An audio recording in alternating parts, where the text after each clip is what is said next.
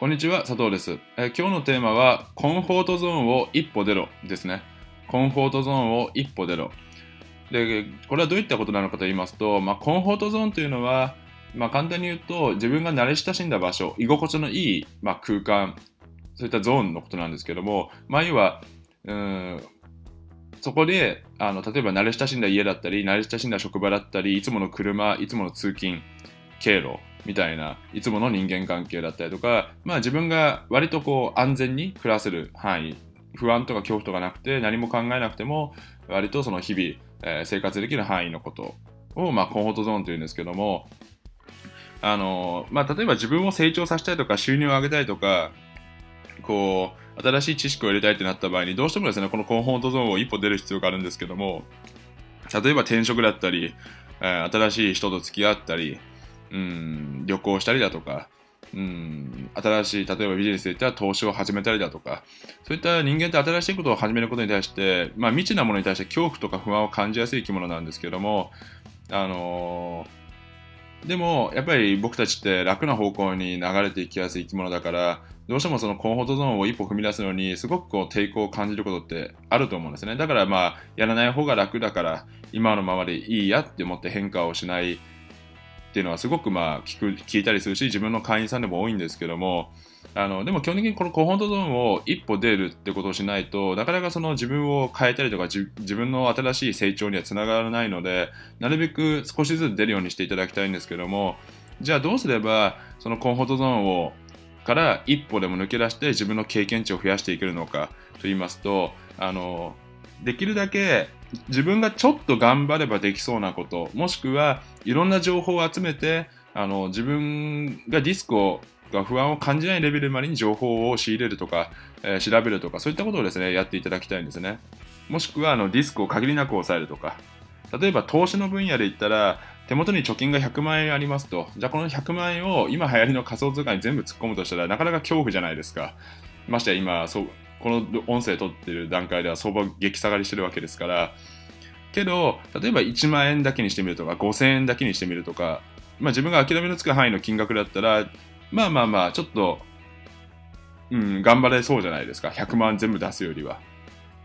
とかじゃあ例えば転職とか起業するだったらなるべくその転職先の会社の情報とか何だったらもうその会社に行ってその会社で働いてる場所だったり雰囲気だったりとか人のあの人間とかを見てみたりしてちょっとこうあこの雰囲気だったらちょっと大丈夫そうだなっていうふうに自分の安心感を得るために情報を集めたりだとか起業するんだったら事前にその起業の本を読んでみたりだとかっていうふうに情報を集める。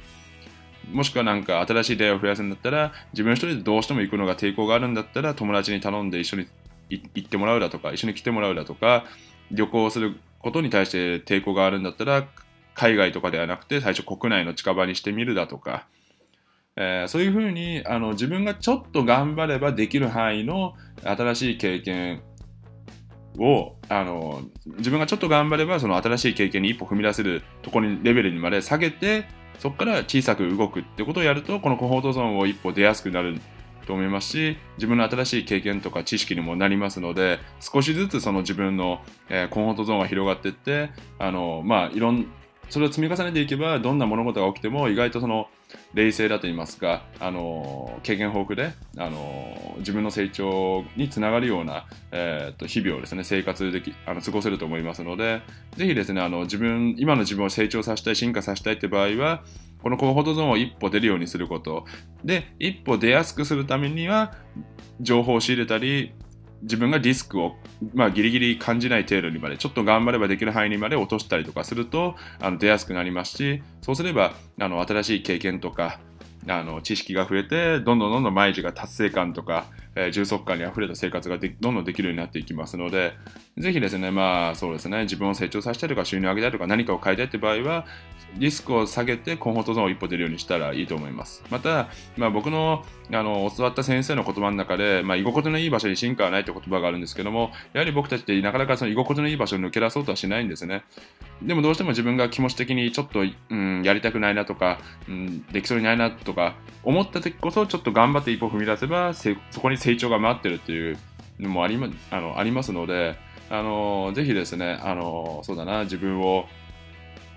うんなんかワクワクする毎日だとか充足感にあふれた毎日にしたいとか新しい刺激のある生活を取り入れたいとか思った場合はリスクを下げて一歩踏み出す癖をですね身につけられるように、えー、ちょっと考えてみてあの意識して生活してみていただければと思います。